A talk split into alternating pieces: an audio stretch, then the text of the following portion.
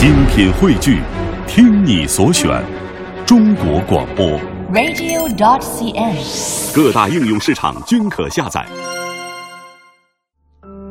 每晚九点到十点，喧嚣落定以后，倦意袭来之前，我们都会在这里陪各位一起来读书。这就是小马带来的品味书香节目。今天我带来的这本书被称为“呃文艺女神”的祝小兔推出了一本全新散文集，叫做《万物皆有欢喜处》。这本书也是记录了生活当中那些平凡的手艺人的故事。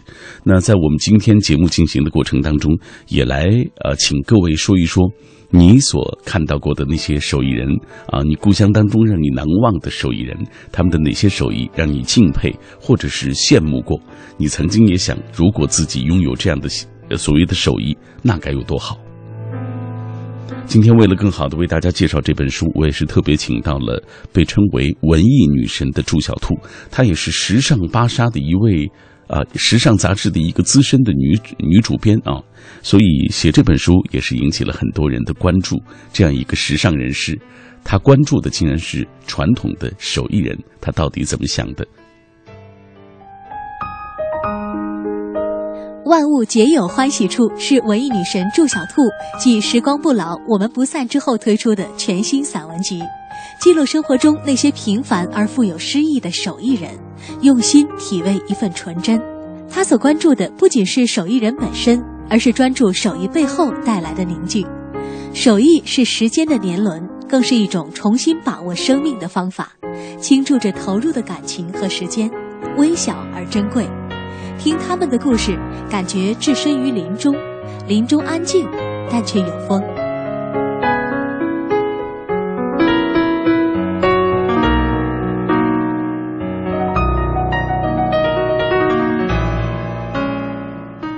品味书香，分享书里故事，品味书外人生。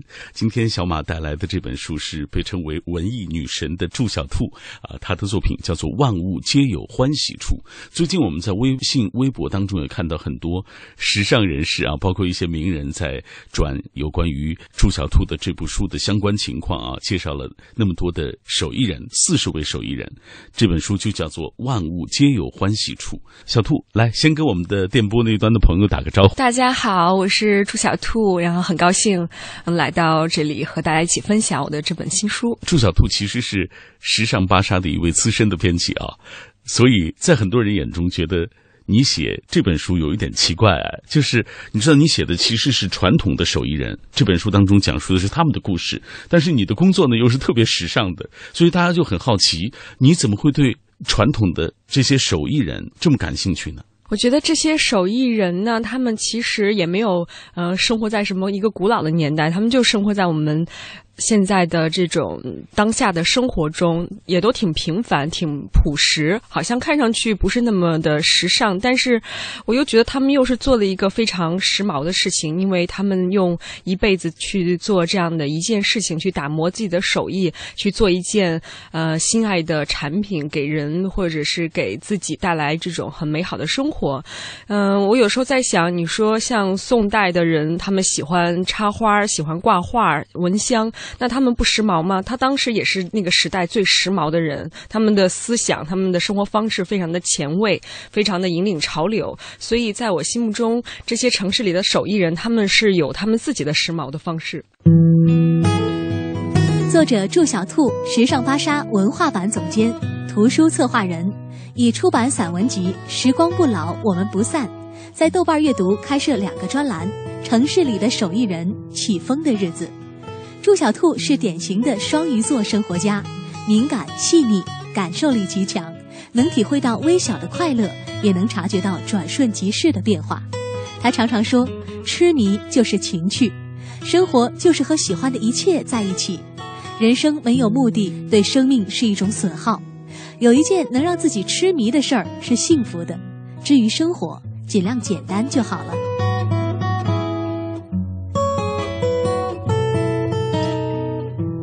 这本书当中写了四十位手艺人，然后他们是来自于各行各业。我看了有理发师，有修笔的，还有做手擀面的。我特别想知道，就是最初你是怎么对他们产生兴趣的？这个很有意思，就是在我上本书里面，我也写到过一篇文章《城市里的手艺人》。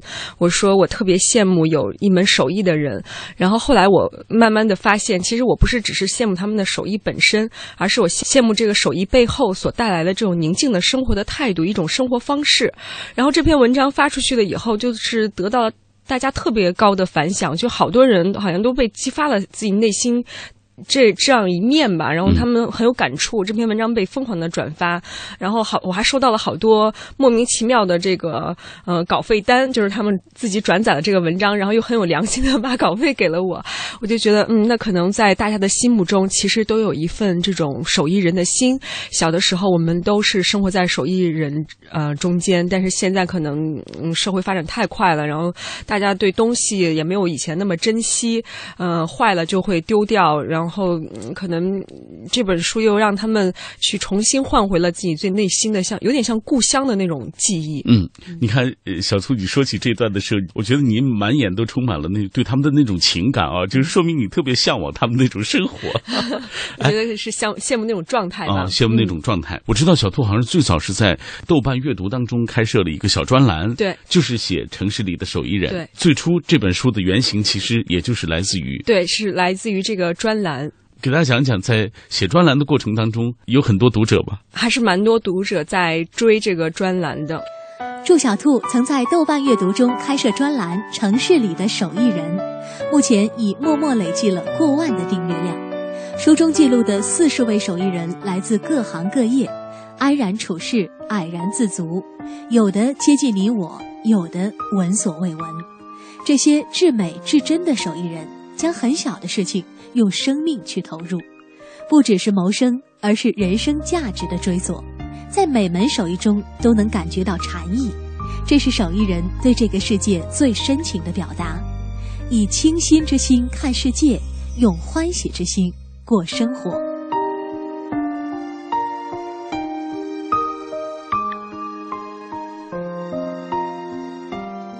接下来我们就打开这本书，给大家讲一讲书里的这些故事，好不好？好。呃，在这本书当中有一篇，也是我在微信当中看到最多被别人去转载的，嗯就是讲述那个做面的那个管家。管家做面，这个最初你是怎么和他们认识的呢？管家做面是是有朋友就是请我去管家的家里面吃他做的饭，然后吃了以后那。太讲究了，我当时很感动。他大概提前一天就开始准备了，所有的东西都是自己去做的。他的厨房有一面墙，这一面墙呢摆满了各式各样的调料。一种酱油，它就要分成好多种，然后不同的菜用不同的酱油，而且这些调料，就人家出国背一些什么纪念品回来，他出去背回来全是调料。嗯，吃了很感动以后呢，我就对管家这个人产生了浓厚的兴趣。通过相处就知道，管家其实本身他是一个设计公司的老板，他已经财富自由了。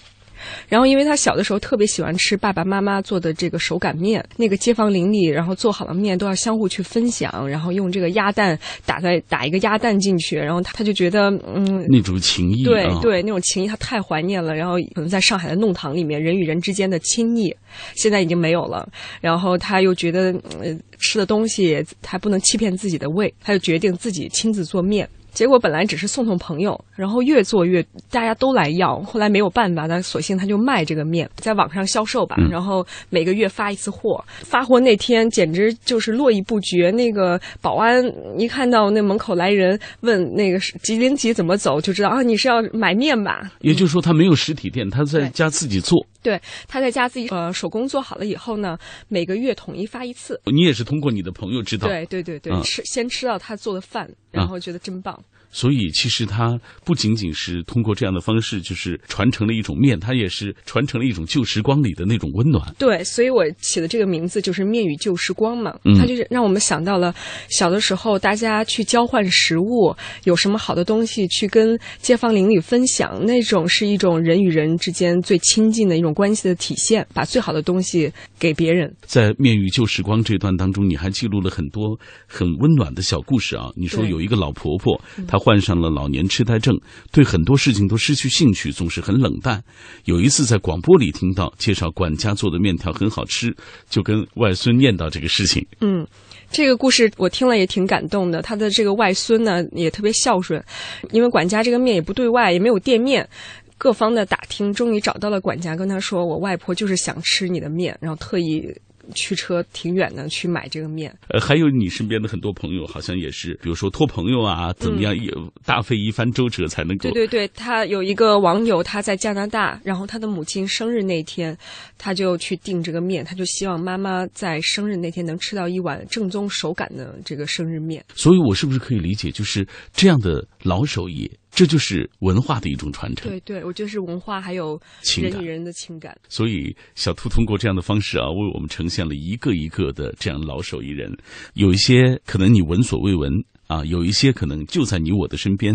这些至美至真的手艺人，他们将很小的事情用生命去投入，从某种意义上来说，也不只是谋生的一种手段。嗯，我相信像管家他这样的人很多，他已经真的是不是靠这个来谋生，而是把它作为一种对这个世界的一些表达吧。这本书当中记录的类似的这样的故事特别多啊。我们接下来，小兔，咱们再给大家讲一个，你写到老鞋匠，给大家讲一讲，也是在上海街头吗？对对对，老我写这个像呃老鞋匠啊、理发师啊这一类手艺人，他们代表了是同一类，就是很平凡。嗯，他们没有那个。说做一一个很惊天的一个手艺，或者是做一个非遗这样一个传承，他们是最最普通，都生活在我们身边，可能被我们忽略掉那么一类人，但是他们一辈子用他们的这样的手艺，给我们带来了很多方便，然后让我们生活带来这种便利。嗯嗯，我想知道，就是你身边的人怎么看你的这个举动？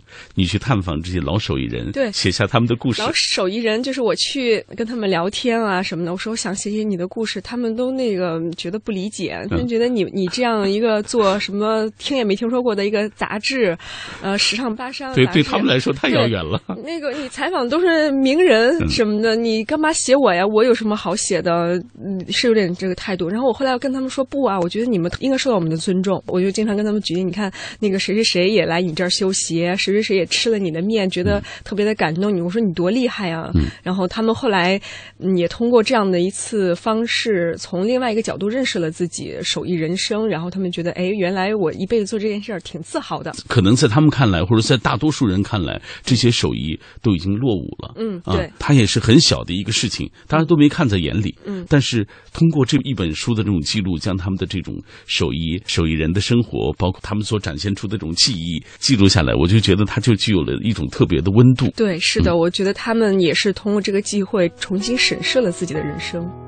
在手艺里，人生都很慢，一辈子只做好一件事，一生只爱一个人。如何才能忠于自己的内心？只有静下来才能知道。所有靠外力获得的东西总将散去，心安即是归处。心念纯粹的时候，才能耐得住当世的琐碎与繁华。这才是我们都在找寻的自己，真正的你。专注做点东西，至少对得起光阴岁月。其他的，就留给时间去说吧。全书近三十幅彩色插图均为实物拍摄，完美呈现了金扇、打铁、制香、活字等手工艺的灵性与生命力，让人回想起那些久远的诗意的生活。这样的物凝固的是某些更严肃的东西，譬如心思，譬如情感，譬如时间。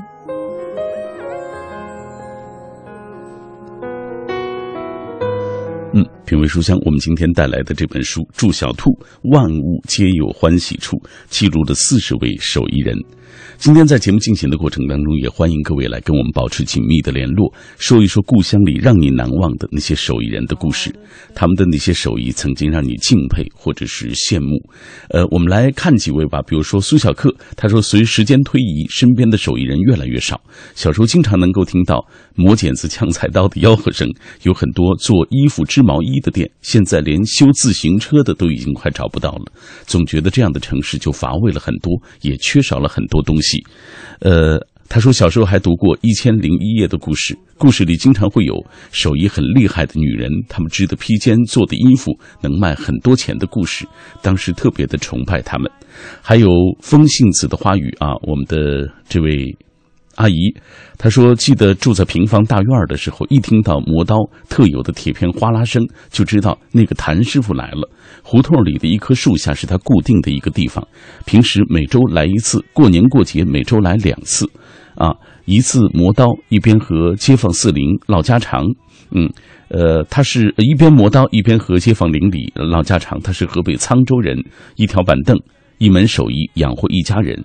最让他骄傲的是他儿子。”后来考上了北京的大学，没活的时候歇一会儿，夏天的树下就抽着烟乘凉，冬天背靠着墙根儿晒一会儿太阳。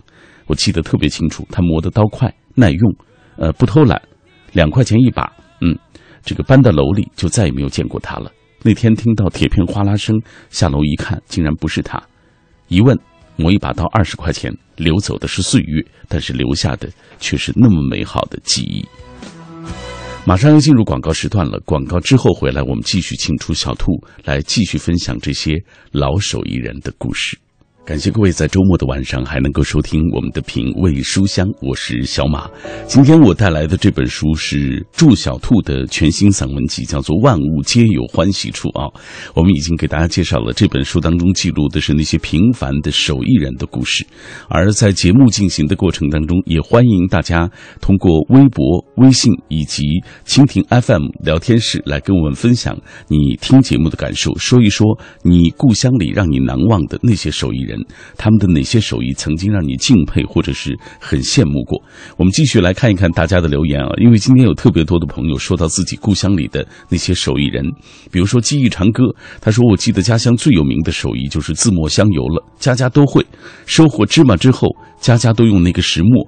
碾压磨制，那种香气是满村飘逸，令人陶醉。多少年之后，那种香仍然是记忆犹新。现在虽然说生活便利了，大小超市你可能都能买到香油，但机器大批量压制提炼的，终究还是没有过去那种自然的沁人的味道。如果你能够吃到真正的这种自磨的香油啊，那是你你是有口福的。还有。嗯，下面这位朋友他也说了，在北京的这个贺兰鸣笛，他说在北京东四南大街有一家修笔店，一位老人还在向世人展示精湛的修笔手艺，很多人对此不理解啊。呃，他说现在谁还写钢笔字呢？我理解这位老人这份对自己修笔手艺的自信、挚爱和执着的坚守，当然以及他内心后继乏人的那种焦虑和孤寂。不知道现在这个老人是否安好？是不是后继有人，不至于这门手艺成为时代的绝响？在《万物皆有欢喜处》这本书书当中，祝小兔也写到了这位老人。啊，下半时段我们请祝小兔给大家讲一讲这个故事。在我们微信的平台当中，继续有很多朋友跟我们一起聊啊，和呃。这个自然，他说小时候啊，这个嗯，特别喜欢那个见到过焊西湖的，还有好多就是理发师傅啊，就在路边靠着，然后给大家来修理头发，特别便宜，一块钱两块钱啊，就能够呃理非常不错的头啊。很多人觉得可能是有一些不卫生啊，或者是在路边觉得不呃不安全等等啊，大家都有种种的一些想法，但是那些老先生的手艺还是不错。来，我们继续看一看大家的留言。橙子皮的蓝天，他说，在我们这里最好的手艺有打铁的，有磨剪刀的，也有打成各种刀具的。不管打成什么样，都特好用。小时候听到那种打铁的声音，觉得很吵，但是现在没了，反而觉得挺怀念的。还有家乡的人用竹子编织的那些，比如说簸箕，还有篮子、竹筐，小孩子睡的摇篮，都特别的精致。可惜。这些也快要失传了，现在的年轻人都已经不再喜欢这些手艺。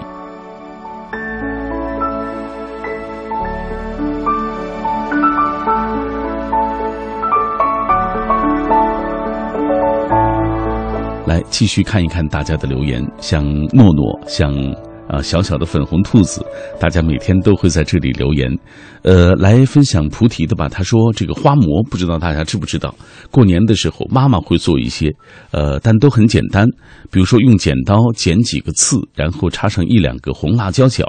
对花馍印象最深的就是外婆去世的时候啊，一位远亲的阿姨做的，有各种形状、各种颜色，看起来十分的生动形象，很逼真。直到去年吧，校外的某广场上做了一个活动，当时也看见了花馍。嗯，可能这个呃，就是所谓造型不同的那种馒头吧，大概是这个意思。呃，还有有朋友说了，其实很敬佩那些手艺人，能将呃以前的东西一直保留并且发展起来。希望我们民族的一些手艺可以得到更好的一些保护。诺诺说：“崩爆米花的老师傅，修自行车的修车师傅，修拉链的老师傅，还有街边摆摊剃头的这个剃头师傅，磨剪子、呛菜刀的老师傅，还有开了几十年牙科诊所的牙医大夫。我坚信，有精湛医术的牙医也是手艺人，还是很了不起的手艺。他们宽厚和蔼的笑容，精湛的手艺，都是心目中跟家乡有关的代表记忆以及温暖的回忆。”接下来，我们继续请出祝小兔啊，我们继续来分享这本书里的一些故事，看看他还说到了哪些老手艺，哪些老师傅。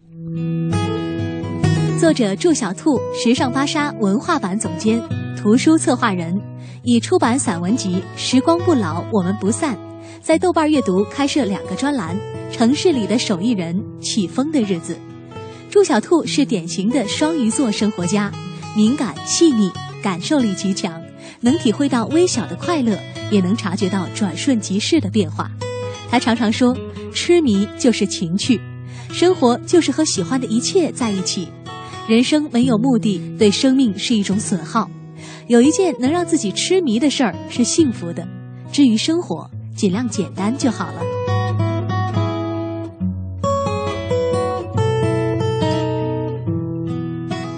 品味书香，我们今天特别带来的是祝小兔的《万物皆有欢喜处》，记录城市里的这些手艺人。祝小兔，我们在上半时段已经给他介绍了，做的一份非常时尚的工作，因为他是时尚芭莎的资深的编辑，但是他却从内心里喜欢这些城市里的老手艺人。这些在很多人眼中可能只是很小的事情，但是这些手艺人用生命去投入，他们也不仅仅把它只是当做了一种谋生的手段啊，而是一种人生价值的一种追索。呃，接下来呃，我们继续打开这本书。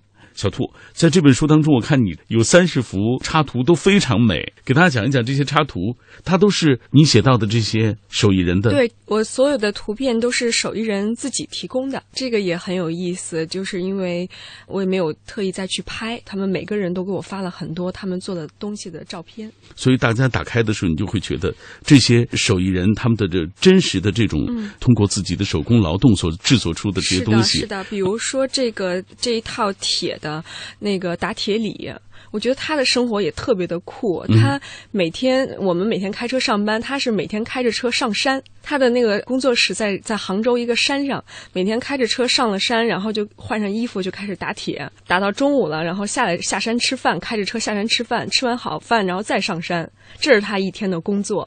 那就我就觉得这也是一种工作类型嘛，只是他跟别人太不一样了。那他自己也很有想法，他打出来的铁不是我们想象中的那样，他做了这个茶器，做了花器，都特别的美。对，然后那个水的，他那个老铁里面的纹路纹理保留下来以后。会呈现出一种这种被时间浸染过的那种那种感觉，都很棒。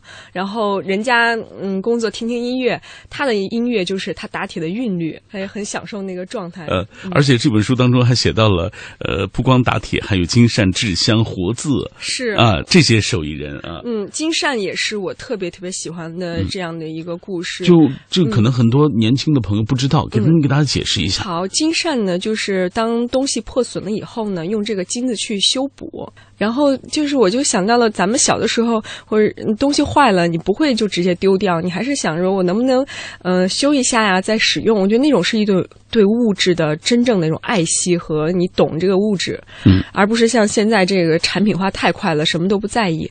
而且用它为什么用金子？我就在想，这是在世俗观念里面最昂贵的一种材料，用最昂贵的材料呢去修补伤口。我觉得这样呢是一种对这个世事无常的一种接纳，你对呃人的伤口、对不美好事物的一种新的理解。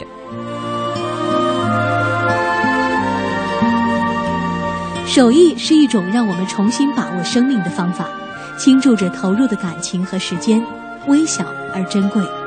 因为它们的存在，让城市有了诗意和温度，在虚无的人生中找到意义，不迷失方向，不为生计所苦，却会为无法登峰造极而不甘心。这些至美至真的手艺人，将很小的事情用生命去投入，不只是谋生，而是人生价值的追索。在每门手艺中都能感觉到禅意，这是手艺人对这个世界最深情的表达。这更像是一种境界，达此境界，一切泰然。万物皆有欢喜之处，还在那些拥有故事的人手中。如何才能忠于自己的内心？只有静下来才能知道。每个人都有想要避世以寻求内心宁静的时刻，所有靠外力获得的东西总将散去。心安即是归处，心念纯粹的时候，才能耐得住当世的琐碎与繁华，这才是我们都在找寻的自己，真正的你。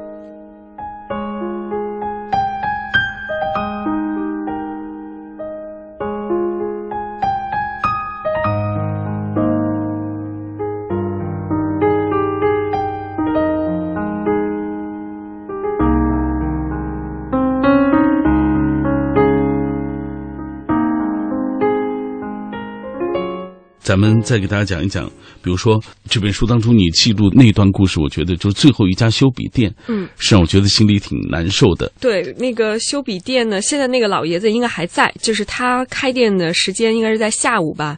如果晚点去，应该说不定还能碰到他。就是他给修过大人物的笔不计其数，一辈子他真的就就开着一家店。他那个地段也不错，很多人就说，要不你把店盘掉吧，你对啊房租都比你一个月赚的多。但他就觉得，那我要是不做这个了，我好像生活就失去了他最重要的一件事情。所以我们接下来要打开这一段，要给大家讲一讲这个老爷子他所坚守的这个修笔店的生活啊。嗯，能送去修笔的这样的人越来越少了。这个修笔店就在北京，对，就在北京。我啊觉得大家兴许哪天如果钢笔坏了，还真的是可以去找这个张师傅去修一下。我觉得我们好像对对钢笔书写是一种情，有一种情节在的，对对对就是写字的那种感觉，跟敲电脑是不一样的。然后你天天朝夕相伴的那个钢笔，你会把它当成，你看过去的人他会夹在自己的衣服上，那可见他对这个书写这件事情有多么的庄重、很重视，没错啊很有。仪式感。嗯，在这部分内容当中，小兔给大家记录了说，一九四七年，张老先生十七岁，他就跟着父亲一起在东安市场卖钢笔。那时候钢笔是热销货，很受欢迎。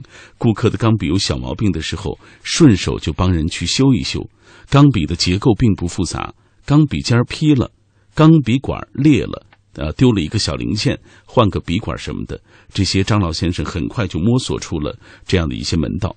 过去以修理钢笔为业的人很多，因为收入丰厚，也有不少人拜张老先生为师。但是现在人们的生活习惯变化太快，生活习惯也决定了这份职业的命运，所以同行早早的就已经不干了。真的是，现在只有我觉得，为什么说它是最后一家钢笔店？我可能再也没有看到以修钢笔，而且是开了那么一个店的这样一个生意还在的。我想知道，在你探访这些老手艺人的过程当中，有没有吃过闭门羹？好像还都挺高兴的，因为可能突然被关怀到了。对，尤其是很少有年轻的人去关注这个事情。比如说，我对呃做鲁安印尼，我专门去拜访他，然后他也觉得好像年轻人来关注这个的也挺少。其实朱小兔做了一件特别好的事情，就是把这样的一些老手艺啊，告诉了更多人，尤其是很多年轻人，因为大家都不太注意这些老手艺，觉得它没有什么价值可言，都不太去关注了。能有这样一本书记录下来这些老手艺啊，记录下来这些关于手艺人的故事，也是一件挺快乐的事情。呃，这本书当中，呃，我看你还写到了很多，比如说你说把时间浪费在最美好的事情上，不能漏掉一帧的人生，还有从心底发出的热爱才有效，让心安定下来的力量等等啊，这样的一些文字，透过这些你所观察到的细细微微的生活，朱小兔也在慢慢的。从那个我们认为的那个呃时尚的那个浮躁、那个喧嚣，回归到平静的生活当中。是的，我也很意外。其实原来大家都很喜欢这样的一种状态，嗯，好像不是现在的主流的这样的一种成功观。好像大家现在谈论更多的是互联网公司创业，呃，上市去哪里敲钟。嗯，然后那我觉得，如果人一定要这样子才算成功嘛？我觉得，如果你能一辈子很长，你能跟一个有有趣的人在一起生活，能选择一个自己真正的喜欢的事情去用心的做好一辈子，那我觉得也算是一种成功吧。就是手里有活儿，心中有爱，人生完美的状态。所以你这本书取名叫《万物皆有欢喜处》。我在飞机上突然有一天灵感突现，我觉得无论你做什么，你都可以得到心中的无上欢喜啊！为什么大家都要变成一样的人呢？这本书其实，嗯，我知道完成之后，比如说韩寒，比如说朱迎春，他们给你完成这个封面的设计。对，那韩寒帮我写了书名，然后朱迎春老师，也就是这几年都是最美中国最美图书图书大奖的获得者的那个，他设计了，主要是设计了这个封面，挺荣幸的吧。所以电波那端的朋友，当你有一天拿起这本书的时候，你一定会被这个书的这些封面，这其中非常雅致的一幅幅图片，包括小兔写的这些文字啊，非常美。万物皆有欢喜处是文艺女神祝小兔继《时光不老，我们不散》之后推出的全新散文集，记录生活中那些平凡而富有诗意的手艺人，用心体味一份纯真。她所关注的不仅是手艺人本身，而是专注手艺背后带来的宁静。手艺是时间的年轮，更是一种重新把握生命的方法，倾注着投入的感情和时间，微小而珍贵。听他们的故事，感觉置身于林中，林中安静，但却有风。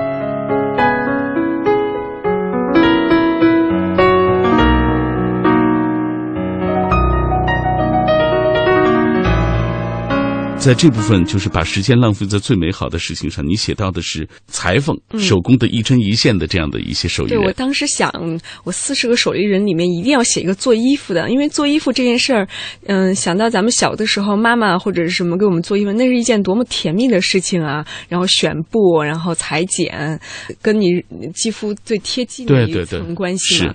所以后来我就看到宁远做衣服，宁远做衣服，我关注了好多年。那个时候想，一个女主持人做衣服，那无非。非就是，嗯，爱漂亮，然后可能玩个几天就算了。没想到他坚持了那么多年，而且没有被市场去同化，他就很坚持做那些粗布衣服。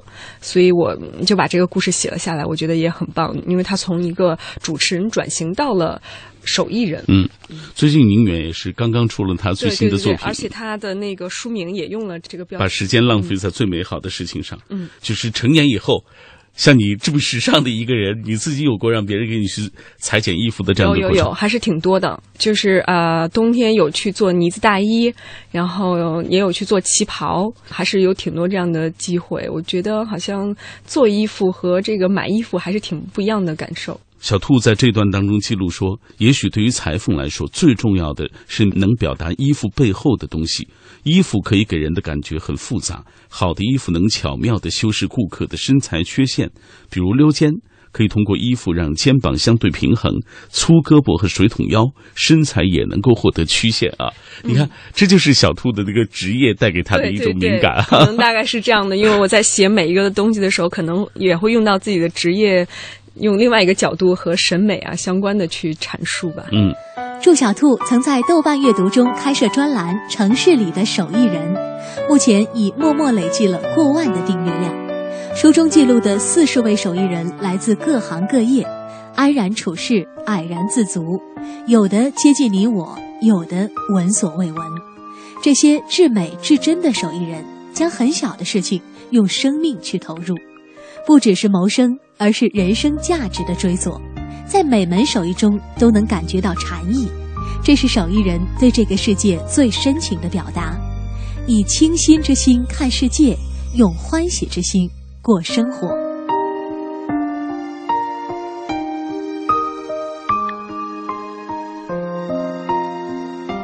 今天的这期节目为大家介绍的这本书来自于祝小兔，《万物皆有欢喜处》。它记录的是那些平凡而又富有诗意的手艺人，他们用心体味一份纯真。在这本书当中所关注的也不只是手艺人本身，也关注了手艺背后带来的宁静。我觉得在你看来，好像这个手艺它也是时间的这种年轮啊，嗯，就是它也是一个这样不断的传承的这样的一个过程。是的，是的。但是我有的时候去做采访的时候，手艺人。都会讲到这个传承的问题，他们在这方面还是有很多担忧。比如说，我在上海采访了这个做小提琴的这个师傅，这个黄师傅他真的很有意思。我上我有一个女朋友在上海交响乐团，她的小提琴都是拿到黄师傅那儿去修理的。他那个特别有小资情调，他自己那个小的工作室呢，每天都咖啡飘着香，放着古典乐，然后摆满了各式样的琴，特别有味道。嗯，呃，是一家小小的店，因为他很早从日。本回来以后呢，就从日本学徒回来以后，自己开了这么个店，是个上海本地人。然后他就跟我说，嗯，他儿子现在吧，他也在想让他儿子也传承做这个事儿，但是这个好像特别难养活，因为大家现在中国人也家庭也条件比较好，大家都喜欢去买那个名牌琴。嗯。什么牌子贵，什么牌子有名，都去买那个，反而反倒是他们这些手艺人为你量身定制的，他们有点觉得好像拿出去没有那么有面子。嗯，但是他又希望说能传承下去，很多手艺人都面临这个问题。他可能通过这个劳动，通过这种纯手艺的这种工作，有可能不能够满足自己的日常生活。对，特别是在未来，他们也是很担心，大家都去追追求品牌。嗯，这也是你记录这本书的重要性，就在于其实有可能这其中的某一个手艺就会失传了。嗯，我觉得是有可能的。里面其中呃有一点有一些手艺，比如说像做鲁安印泥，还好他现在是有那个国家来帮助他。他，嗯，因为他本身这个印泥就是不买卖的。他小的时候跟着他爸爸做这个印泥，呃，爸爸让他把做好的印泥送到那个，嗯，那个用户家，嗯，就是那个印章的那个泥嘛。对对对对。然后很有意思是那个，他就去骑着车，然后噔噔噔送去，然后人家就收下了，然后是不给钱的。然后过了一段时间呢，他们就会收到这个拿到印泥的人的画字画。后来他长大了才知道，这里面有张大千呀，有什么有好多的名家，嗯，所以到现在为止，这个鲁安印泥都是不买卖的，出产量就很低，全部是手工的，还要在太阳下面暴晒啊，要要有有一个风化的过程。然后他现在唯一的好处就是那个国家的给他立了一个非遗。然后呢，有了这么一个传承的保护，但是我还是很喜欢他们的故事，看到他们以前那种跟艺术家们的交流，竟然是通过这种物物交换，还有一些艺术家在文革时候去到了海外，然后想要拿到他这个印尼，通过大使馆那个几经呃周转的那个那个经历，还是挺有意思。这在现在很多年轻人心里都觉得是不可思议的事情，对对对。但是你看，它就真真正正的发生在我们生活当中。包括这个活字印刷也是，它这个东园普师。他们最早这个做活字印刷，就是为了给一个村落做家谱，非常嗯体面的一个职业。我们请你来做家谱，然后你把这个家谱刻好了以后，印好之后，还要大办酒席、放鞭炮，然后欢送这个东园普师。然后在文革时候，这个也是不允许做的。他们为了把这个记忆留下来呢，到处去藏，像生就真的是比那个看的比生命还重要。这个被发现了也是特别严重的，在当时那个时代，对对对对。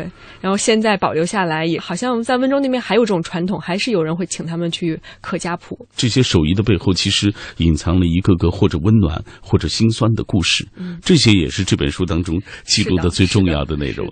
所以它传达的功能就很多了啊，既是可以从这个视觉上获得这种满足和享受，同时又通过记录这些手艺，我们也看到了属于他们的那些故事。是的，是的，看到了很多各式各样的人生。原来人生真的是可以有很多种。有没有想过，就是你在完成或者在采访这么多的手艺人，了解他们的生活的过程当中，你自己有什么样的获得？首先，我在他们身上都得到了这种强大的精神力量，因为他们做这一件事情，你看。他那个精神满足感，他不用去谄媚谁，也不用去讨好谁，他只要把自己的心思把这个手艺做好，我就被这点特别的感动。我就也是自我反省，我是不是应该也是有一门自己的手艺？比如说我在记录他们这些故事本身，记录就是我的手艺。嗯，然后跟小马哥做节目，可能做这样的一个特别好的访谈，一个广播，可能这就是小马哥的手艺。嗯，我觉得人人只要你都有一颗那种手艺人的心，匠心，其实都能获得很大的那种精神上的满足感。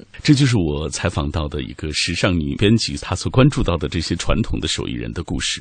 其实她记录的不仅仅是一门手艺，也记录了一个时代。因为这些手艺人很可能随着他们最终老去，所掌握的这个手艺就没有了，就没有再继续能够传承下去了。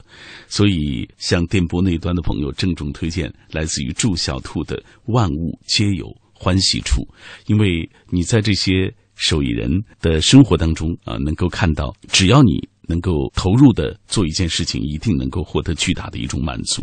微小也可以变得很珍贵。他们的故事会让你觉得心里很安静。谢谢小兔。在手艺里，人生都很慢，一辈子只做好一件事，一生只爱一个人。如何才能忠于自己的内心？只有静下来才能知道。所有靠外力获得的东西总将散去，心安即是归处。